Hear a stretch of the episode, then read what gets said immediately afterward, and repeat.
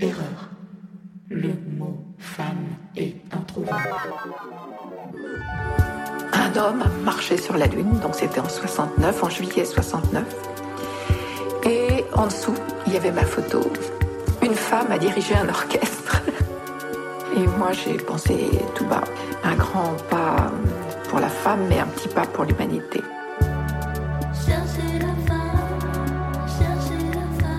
Le podcast qui parle des femmes et qui fait parler des femmes du monde de la musique.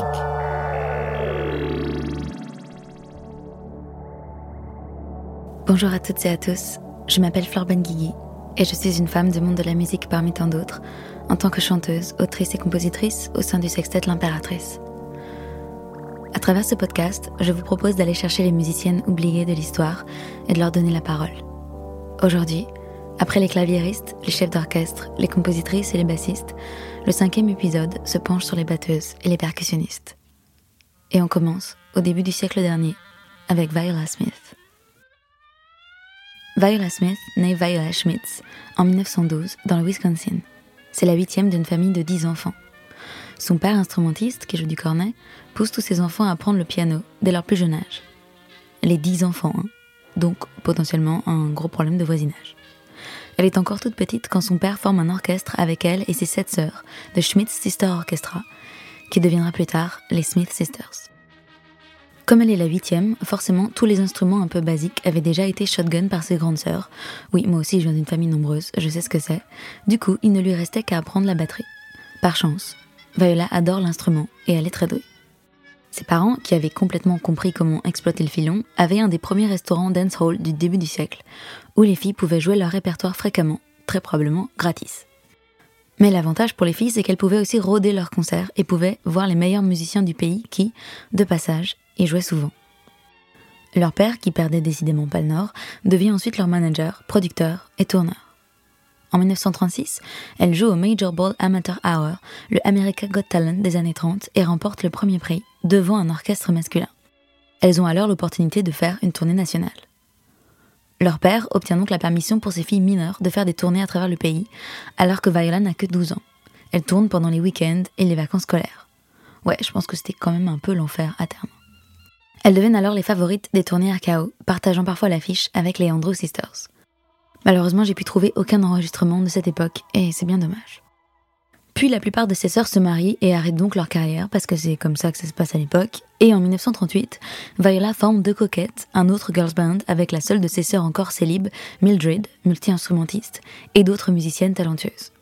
Et en fait, elle devient la pièce maîtresse de l'orchestre. Ce qui attire les gens, c'est toujours les solos de batterie de Viola, que l'on appelait le Snake Charmer Showcase, dans lequel elle montrait toute sa dextérité et sa rapidité avec une grâce incroyable.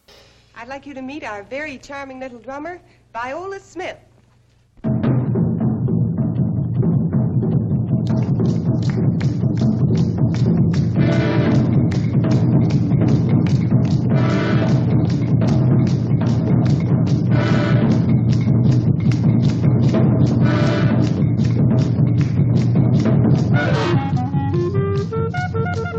Même son setup est incongru et innovant.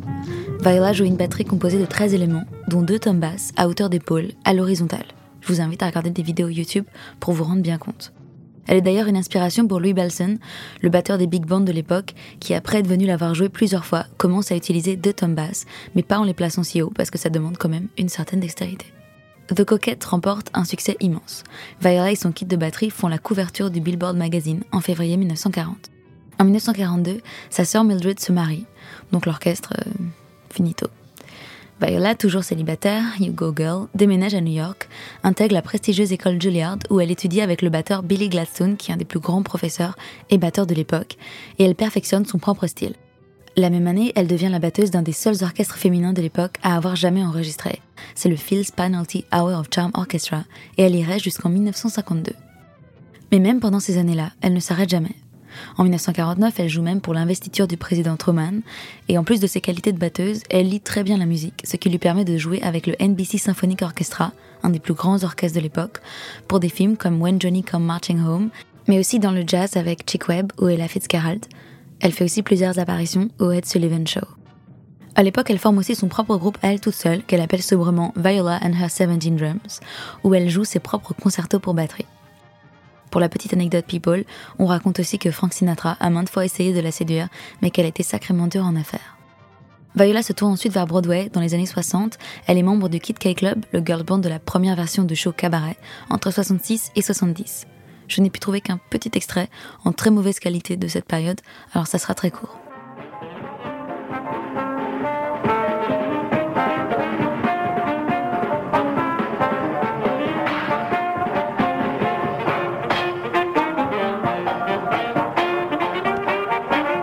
Viola est une vraie vedette en tant que batteuse. Elle est considérée comme la plus rapide au monde et elle en joue. Elle joue les entertainers, elle lance ses baguettes sur la batterie, elle les fait rebondir, les rattrape au vol. C'est à cette époque qu'on l'appelle la Jean Krupa féminine. Jean Krupa, c'était un des batteurs stars de l'époque. C'est celui qui joue sur Sing Sing Sing de Benny Goodman, par exemple.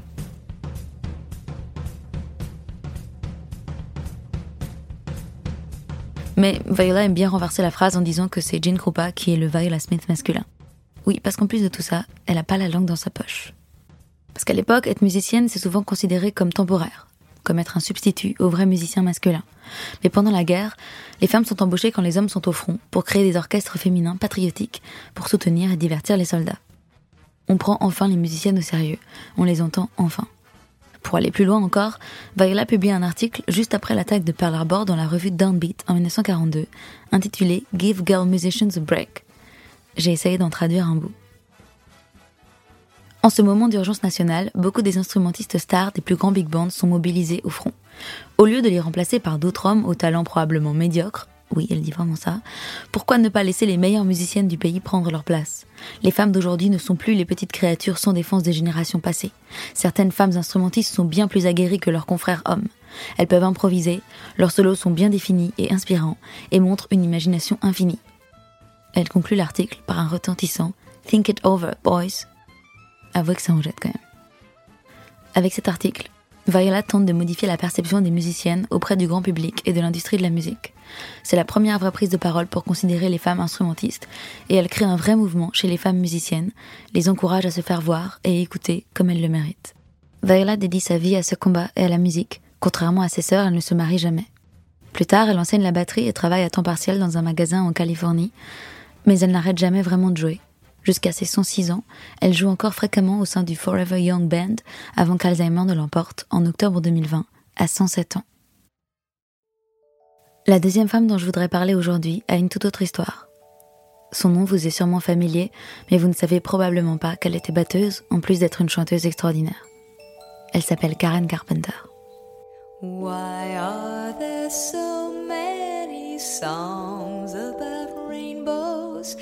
What's on the other side? Rainbows of visions. But only Karen Carpenter naît le 2 mars 1950 dans le Connecticut de parents missionnaires. Son grand frère Richard, jeune prodige au piano, est l'enfant chéri de sa mère. Karen a une enfance plutôt heureuse, mais elle souffrira toute sa vie de ce problème d'estime d'elle-même lié à l'absence totale d'affection et de dévotion de la part de sa mère. C'est peut-être un détail pour vous, mais dans son cas, ça aura son importance. Enfin, elle rejoint l'orchestre de l'école pour échapper au cours de gym et le chef d'orchestre lui donne un glockenspiel qu'elle déteste. Elle demande donc, après avoir vu son camarade de classe Frankie Chavez jouer de la batterie, si elle ne peut pas jouer de la batterie à la place. Chavez persuade la famille de Karen de lui acheter une batterie à 300 dollars et lui apprend à jouer. En moins d'un an, elle arrive à jouer des rythmes très complexes, comme Take Five de Dave Brubeck. Après son diplôme, elle étudie la musique à Long Beach State où elle intègre un chœur avec son frère. Le directeur du chœur repère sa voix et lui propose de rejoindre son équipe. Non, je plaisante. propose juste de lui donner des cours pour développer son ambitus vocal et c'est là qu'elle commence à travailler ses beaux graves. Ensuite, elle forme un girls band nommé 2 plus 2, mais qui se sépare quand elle propose d'intégrer Richard au groupe. Mm, oui, mais en même temps, on avait dit girls band, hein, Richard. Qu'à cela tienne, en 1965, elle forme avec Richard et Wes Jacobs, un ami de l'université bassiste et tubiste. Oui, tubiste, c'est le nom pour les gens qui jouent du tuba, voilà, vous saurez. Le Richard Carpenter Trio. Le groupe joue dans les clubs de jazz et connaît un petit succès. Voici un extrait d'un live en 66 avec Karen à la batterie. the Richard Carpenter Trio.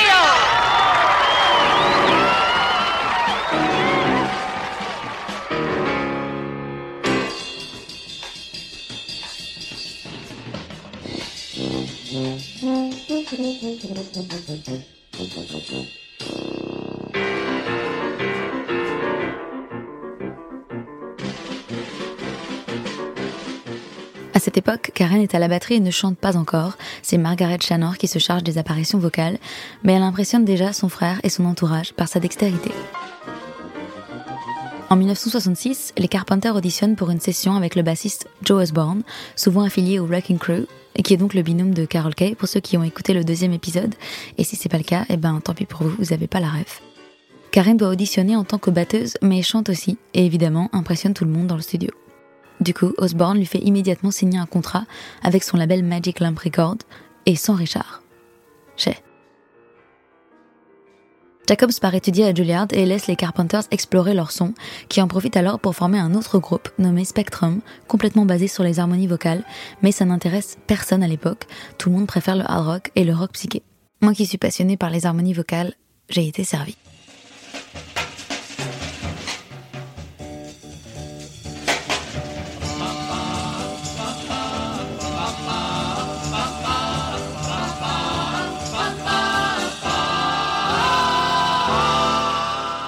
Heureusement, A&M Records finit par s'intéresser aux Carpenters et les signe en 1969. Karen, qui est à l'origine batteuse et co-chanteuse, finit par chanter quasiment toutes les chansons depuis sa batterie. Sur leur premier album Offering, elle joue la batterie, elle chante plusieurs leads vocaux, les harmonies, et elle joue aussi la basse sur deux morceaux. Voilà. Alors petit point taille, Karen fait 1m63. Le premier qui dit que c'est petit est fan de Patrick Bruel. Bon, pourquoi je dis qu'elle fait 1m63, si ce n'est pour m'apitoyer sur mon propre sort? Parce qu'étant pas très grande, il était difficile pour l'audience de la voir quand elle était derrière sa batterie. Or, elle s'y sent aussi plus en sécurité et se considère toute sa vie comme une batteuse qui chante plutôt qu'une chanteuse. Mais après de mauvaises critiques sur leur live, voit pas la Richard et leur manager réussissent à la convaincre de chanter les hits devant, au micro, pendant qu'un autre batteur joue la batterie en fond de scène. Pourtant, Karen joue extrêmement bien, mais même en studio, c'est le célèbre batteur Al Blaine qui se chargera d'une grande partie des prises batterie. Pourquoi? Ça, je n'ai pas trouvé. À partir de leur album Now and Then en 73, Karen commence à chanter bien plus qu'elle ne joue de la batterie, sur scène comme au studio, et devient un point central des performances live. C'est elle que les gens regardent, dit leur manager de l'époque, Sherwin Bash mais sans renier son statut de batteuse, il la transforme un peu en bête de foire et lui font faire des solos de batterie pendant les lives et se déplacer sur scène tout au long du show pour jouer de la batterie dans toutes les configurations possibles. Je voulais vous mettre un extrait de ces solos de batterie, mais finalement non, parce qu'ils sont uniquement disponibles sur YouTube et donc la qualité audio est vraiment médiocre. Néanmoins, je vous conseille vraiment d'aller voir ça. Il y en a quelques-uns et c'est assez incroyable. Bref, entre 1970 et 1984, Karen et Richard composent 17 des hits du top 20, avec en tout 10 singles d'or, 9 disques d'or, un disque de platine et 3 Grammy Awards. Une machine à tube donc, comme le célèbre Close to You, dont voici un extrait, parce que je sais pas vous, mais moi sa voix me fait toujours un sacré effet sur ce morceau. Ça me fait presque monter les larmes instantanément. Why do birds suddenly appear? Every time you are just like me. They long to be close to you.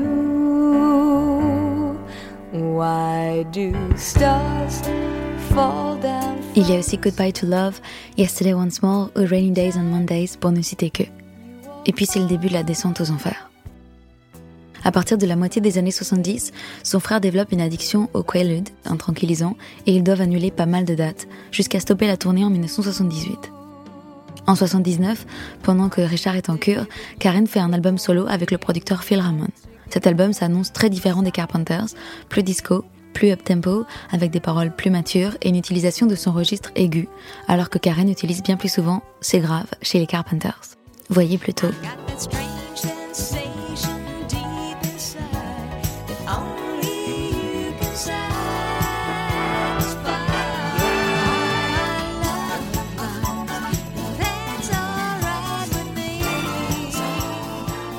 Mais Richard et le label AM, notamment son co-directeur Herb Albert, refusent catégoriquement de sortir le disque, malgré les tentatives de Quincy Jones qui poussent pour remixer et sortir l'album. Karen doit verser 400 000 dollars pour couvrir les frais d'enregistrement. Elle sera marquée à vie par la méchanceté de son frère et sa volonté de contrôler même sa carrière solo. Heureusement pour nous, un bout du disque sortira en 89 et tout le disque en 1996. Contrairement à notre amie Viola Smith, Karen est complètement réac. Elle ne soutient pas du tout le mouvement de libération des femmes et pense qu'une femme doit rester à la maison pour faire la cuisine pour son mari, et c'est ce qu'elle a prévu de faire une fois mariée. Pourtant, elle dit aussi que la vie de tournée ne peut convenir à un mariage, et que tant qu'elle sera sur les routes, elle ne peut rencontrer quelqu'un, ni ne veut lui imposer les difficultés de la vie de tournée. Du coup, en attendant, elle reste chez ses parents, avec sa mère méchante là. Bonne ambiance.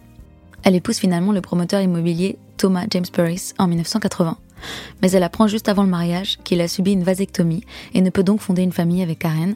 Or pour elle, c'est un sacré no-go. Elle menace d'annuler le mariage, mais sa mère lui ordonne de ne pas le faire. Les invitations sont déjà parties, la presse informée, le mariage payé. Karen s'y résigne. Après le mariage, elle s'aperçoit que Burris est criblé de dettes et qu'il passe son temps à dépenser l'argent de Karen dans des voitures de sport ou des maisons de luxe. Pas un super bon plan donc, il divorce en 82.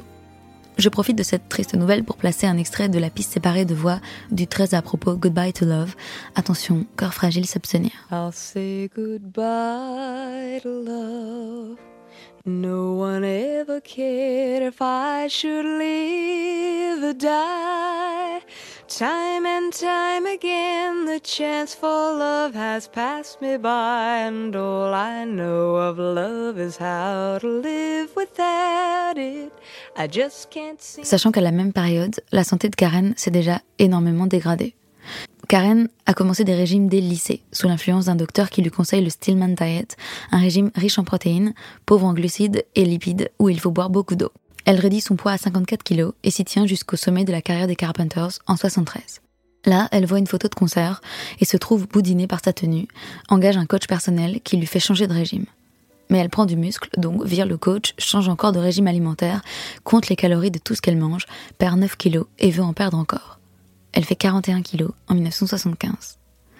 Sous le nom de Karen Burris, elle se procure des médicaments pour la thyroïde qui augmentent son métabolisme, couplé avec une consommation aiguë de laxatifs pour faire passer la nourriture très vite dans son tube digestif. Karen est épuisée, physiquement, moralement. En 75, la tournée européenne, énorme tournée de 50 concerts sur 28 jours, sold out en quelques heures, est annulée car les docteurs interdisent à Karen d'entreprendre un tel voyage. À cette époque, elle dormait 14 à 16 heures par jour, épuisée après des années de tournée et des nuits de 4 à 6 heures. Les fans s'inquiètent et demandent ce qui ne va pas. Elle refuse de déclarer qu'elle est malade. En 81, lors d'une interview pour la BBC, elle dit qu'elle est juste fatiguée et refuse de répondre aux questions sur son poids, prétendant qu'elle n'est pas là pour ça. Elle demande enfin de l'aide à sa famille et contacte Cherry Bone, qui avait guéri de l'anorexie, qui la met en contact avec son docteur mais celui-ci lui dit que sa guérison prendra un à trois ans. Or, elle veut une solution rapide à cause de ses obligations de tournée d'enregistrement. Donc, elle choisit de se faire traiter par le psychothérapeute Stephen Levenkron à New York, qui s'est avéré par la suite une sorte de charlatan pas hyper fréquentable. Il lui confisque ses médicaments, mais sa condition continue à se détériorer et elle perd encore du poids, commence à avoir des problèmes cardiaques. Elle est admise à l'hôpital Lennox en 82 à New York, où elle est placée en nutrition intraveineuse. Enfin, elle reprend du poids, mais son cœur est très affaibli par toutes ces années de régime.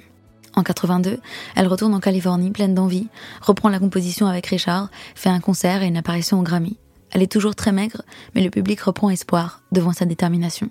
Puis en 83, quelques jours après avoir revu son frère pour parler de nouveaux plans pour les Carpenters qui pensaient reprendre la tournée, elle est retrouvée évanouie chez ses parents à Downey et meurt quelques heures plus tard, des suites de son anorexie, à 32 ans. Ce n'est qu'à sa mort que sa condition de malade est clairement exprimée et qu'on attire enfin l'attention sur les dangers de l'anorexie. L'une morte à 107 ans, l'autre à 32, deux trajectoires de vie complètement différentes donc, frondeuse et indépendante pour Viola, fragile, vertueuse, autodestructrice pour Karen. Toutes deux ont marqué l'histoire à leur manière, grâce à leur immense talent de batteuse, et pourtant, elles sont aujourd'hui complètement inconnues du grand public. Je ne parle pas de la voix de Karen ici, hein, mais bien de ses talents de batteuse. Pour essayer de comprendre un peu mieux le problème, je suis allée en parler avec une des batteuses françaises les plus prolifiques et les plus douées de la scène française. Vous l'avez peut-être déjà entendu jouer de la batterie, des percussions, du marimba ou du vibraphone. Quand elle n'est pas en train d'accompagner des groupes, elle se concentre sur son projet solo et prend un malin plaisir à casser les codes. Voici Lucie Antunes.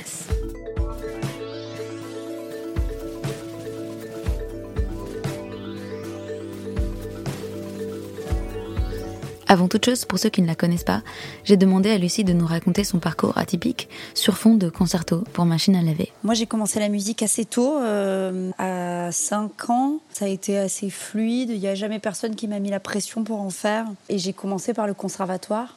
Euh, et donc, euh, j'ai eu la chance euh, de rencontrer des. Parce que tu as, vraiment de tout au conservatoire. Et j'ai rencontré des profs super. Comme à côté, en plus, j'étais, plutôt un cancre à l'école. du coup, ça, voilà, ça, m'arrangeait bien. Donc, j'ai assez rapidement trouvé ma voix. Alors, ma voix, ça me plaît pas beaucoup parce que je pense qu'on peut faire. Enfin, on a plusieurs voix, mais en tout cas, voilà, ça a été fluide pour moi. J'ai commencé par la flûte traversière et le piano flûte traversière pour le coup euh, c'était c'était compliqué. Et euh, rapidement je me suis intéressée aux percussions et à la batterie mais en secret. Parce que pour moi c'était quelque chose de très masculin. Et comme euh, dans les conservatoires tu es quand même assez normé. Et que moi j'étais pas du tout du style à vouloir être plus original que les autres. Du coup je, préférais rentrer dans enfin c'est comme ça qu'on m'avait éduqué rentrer dans des cases. Et donc comme je voyais pas pas de garçons euh, à la flûte ni de filles à la à la batterie je me suis dit bon bah, ça doit être comme ça. Donc je l'ai fait en secret. Et puis un jour, euh, un drame familial a fait que bah, j'ai un peu tout lâché. Je me suis dit, bah, tu sais quoi, en fait, je vais faire ce que je veux. et j'ai fait de la batterie et ça a été euh, une évidence. Voilà. Donc ça, j'ai commencé à 15 ans la batterie. Et euh, je me suis après, j'ai continué le conservatoire. Et en fait, on, batterie et percussion, ce sont deux choses complètement différentes.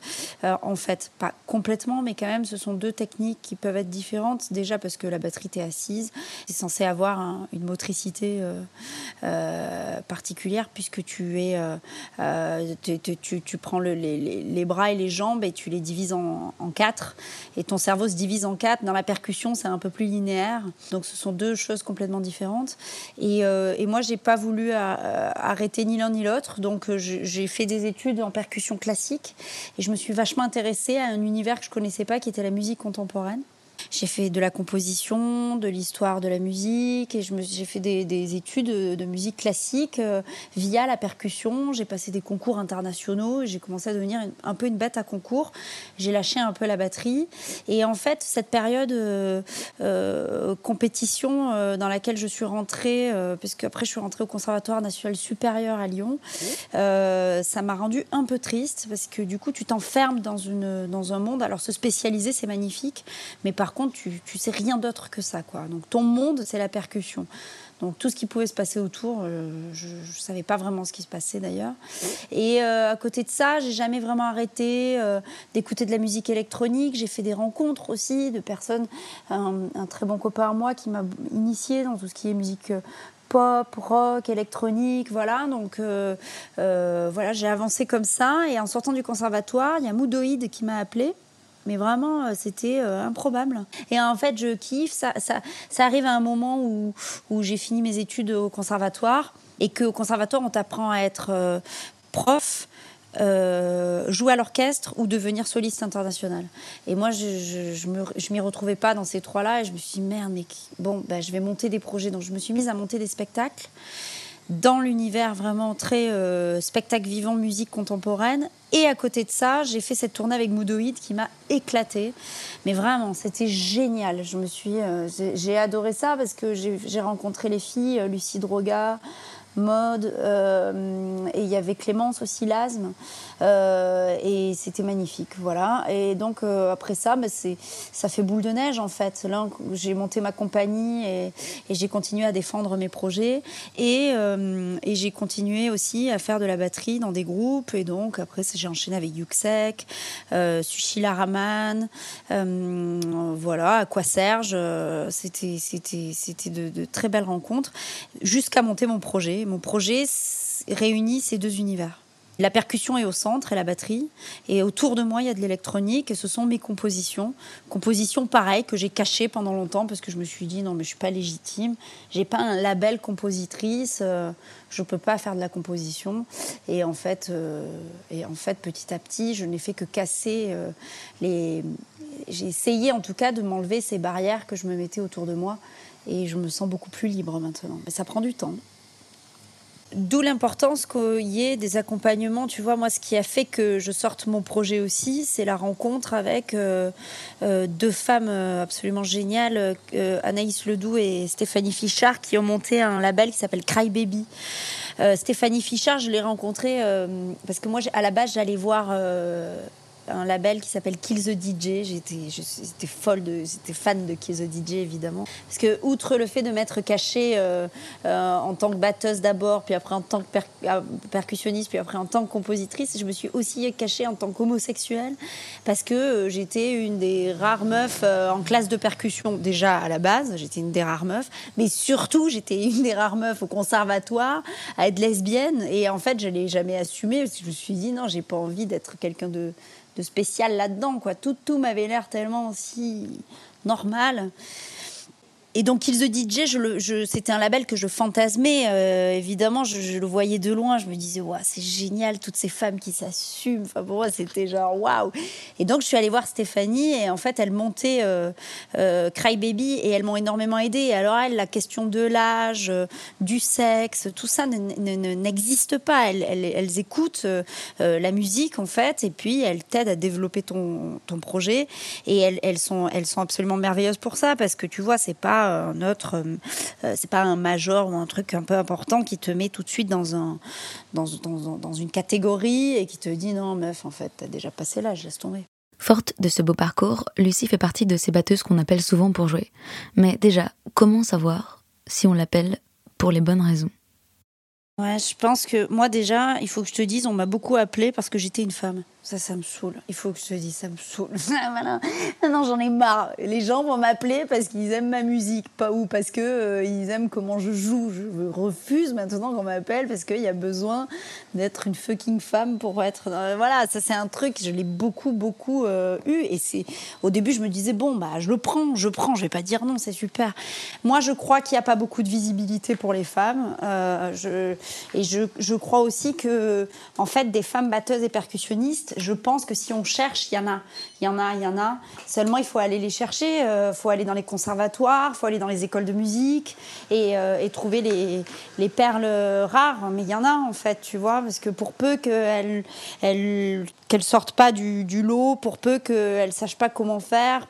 Et aussi, je crois que je reste convaincue que les femmes n'ont pas droit à l'erreur. Voilà. Les, les, femmes avec qui moi j'ai travaillé, qu'elles fassent du synthé, euh, qu'elles soient percussionnistes, batteuses ou ou, compositrice euh, ou régisseuse, elle travaille hyper bien. Elle travaille hyper bien et presque mieux que les hommes, souvent, parce que euh, justement, euh, il y a ce truc où elles n'ont pas droit à l'erreur. Elles savent très bien que si elles font une erreur, tu as toujours des mecs qui vont forcément à un moment se dire, et même si c'est implicite, ouais, bah, c'est parce que c'est une meuf, quoi.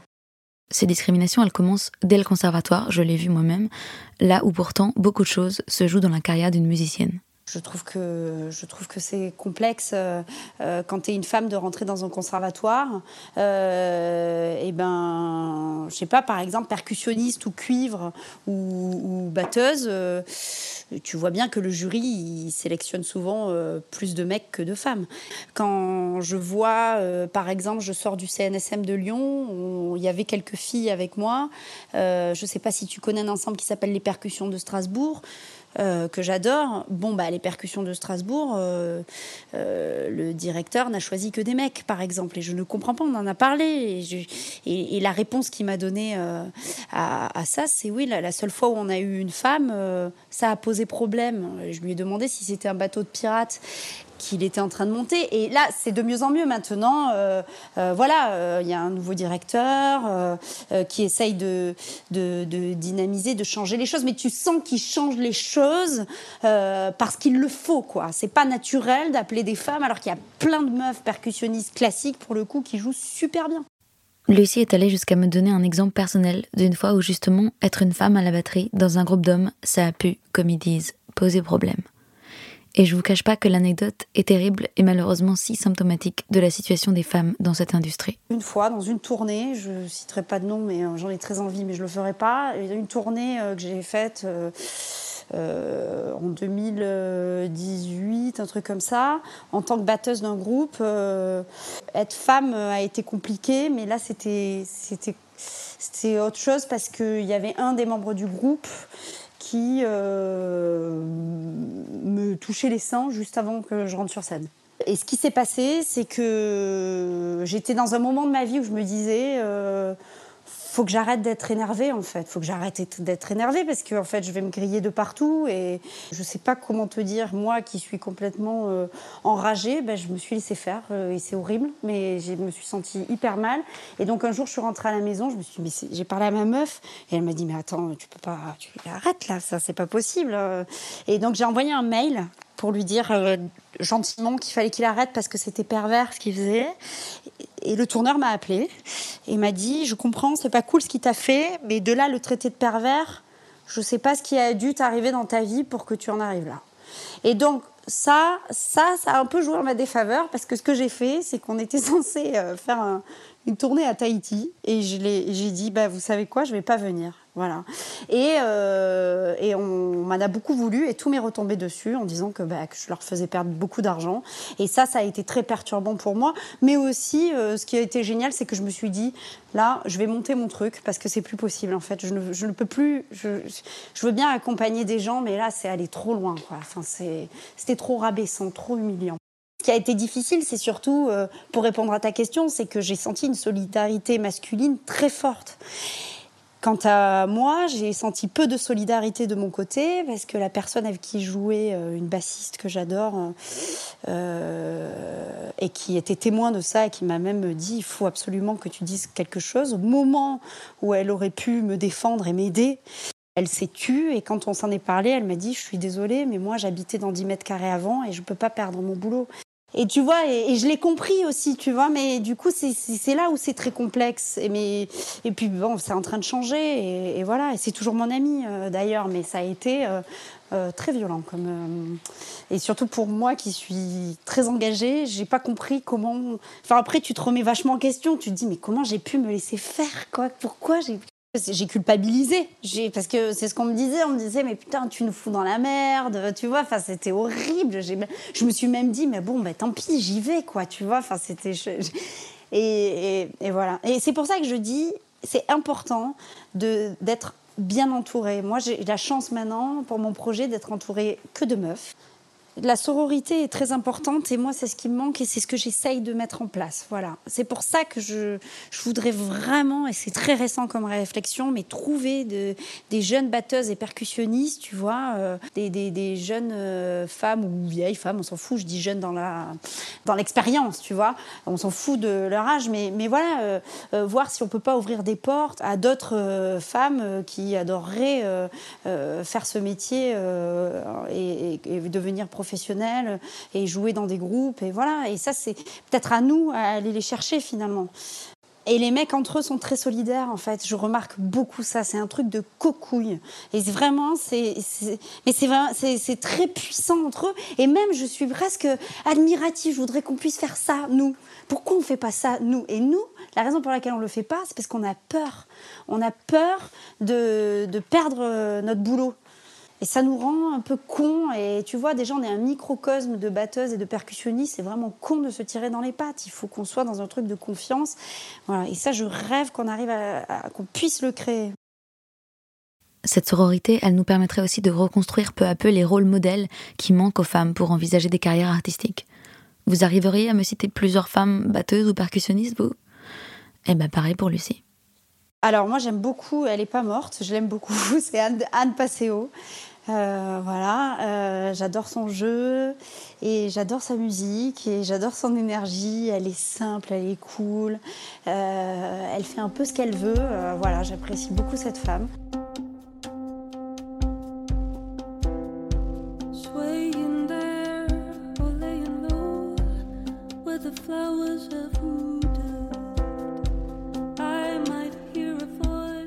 Dans les plus anciennes, là, ça, j'ai pas de, j'ai pas eu vraiment de modèle. Il y a ça aussi, voilà.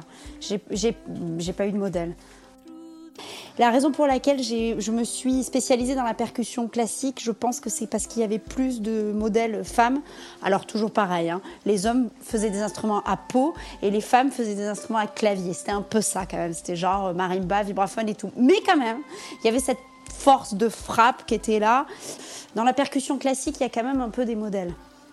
Et dans le milieu de la percussion, il y a une, euh, une femme très importante percussion classique s'appelle, c'est une japonaise qui s'appelle Keiko Abe, qui fait surtout du marimba. Et en fait, elle a commencé très tard, mais genre très tard, genre à 50 ans.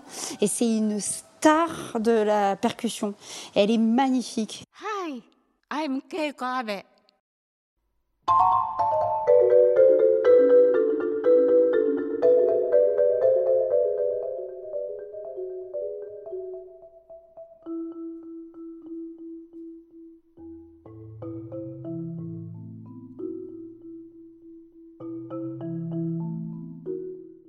Voilà, à mettre dans sa playlist pour les vacances. Merci Lucie, merci Karen Carpenter, merci Viola Smith, et merci à vous d'avoir été chercher ces femmes avec moi. Vous pouvez évidemment poursuivre la chasse au trésor en allant écouter Mo Tucker, batteuse entre autres du Velvet Underground, Sheila E., percussionniste de Prince et de bien d'autres, Meg White, batteuse des White Stripes, Cindy Blackman, Annika Niles, Evelyn Glennie, immense percussionniste qui a la particularité d'être sourde, China Tam, Maytal Cohen et tant d'autres. Les festivals reprennent, pensez à aller écouter les femmes cet été et à partager ce podcast s'il vous a plu. Je vous laisse entre de très bonnes mains avec un titre de Lucie Antunes qui s'appelle Blue Child.